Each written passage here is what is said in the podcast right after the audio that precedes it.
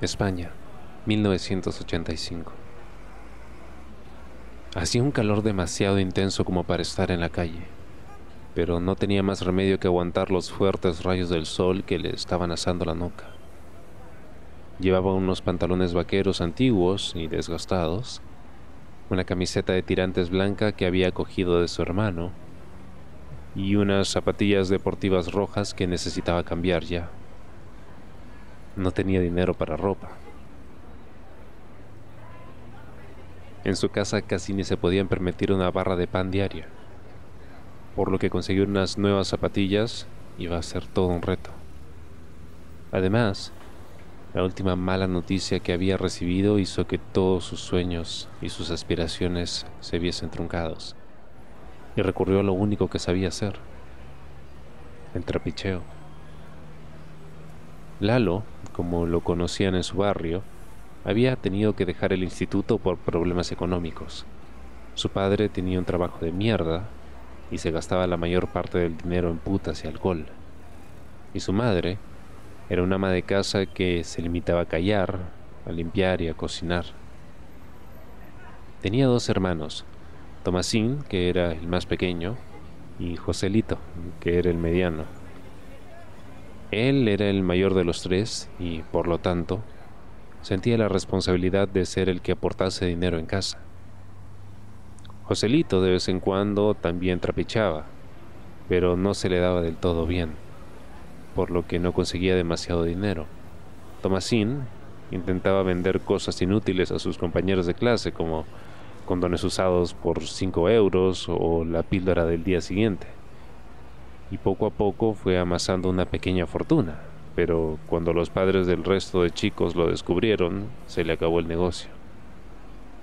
Y tuvo que volver a su vida de estudiante normal, dejando atrás sus días como capo del recreo.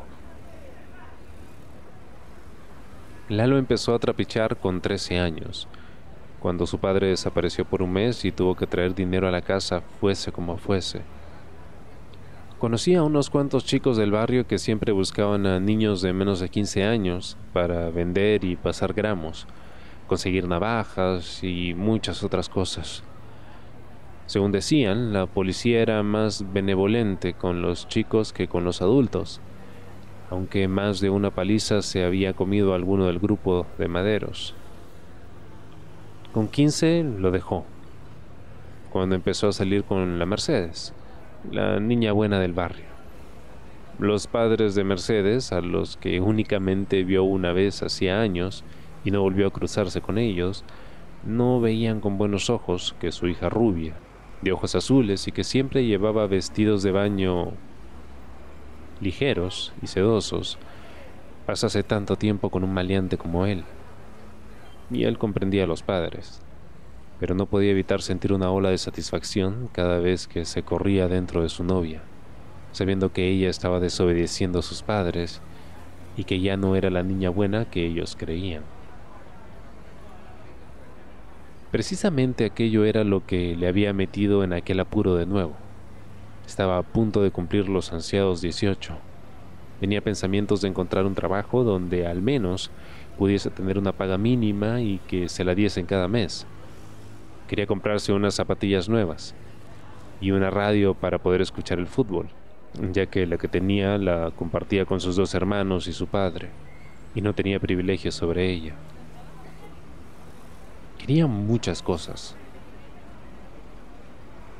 pero lo único que no quería era un hijo. Cuando la Mercedes le dijo que la había dejado preñada, Lalo notó cómo el corazón le cayó a los pies y como todo le daba vueltas.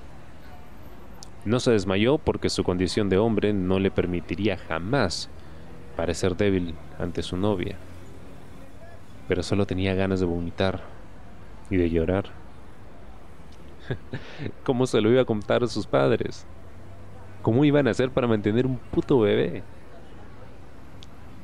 Con lo que comen esas cosas, lloran y cagan todo en su cabeza eran problemas, hasta que encontró una solución.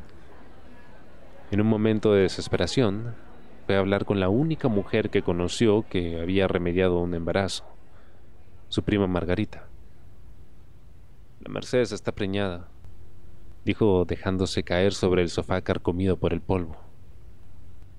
en las que te metes, Lalo, dijo su prima pasándole un cigarro.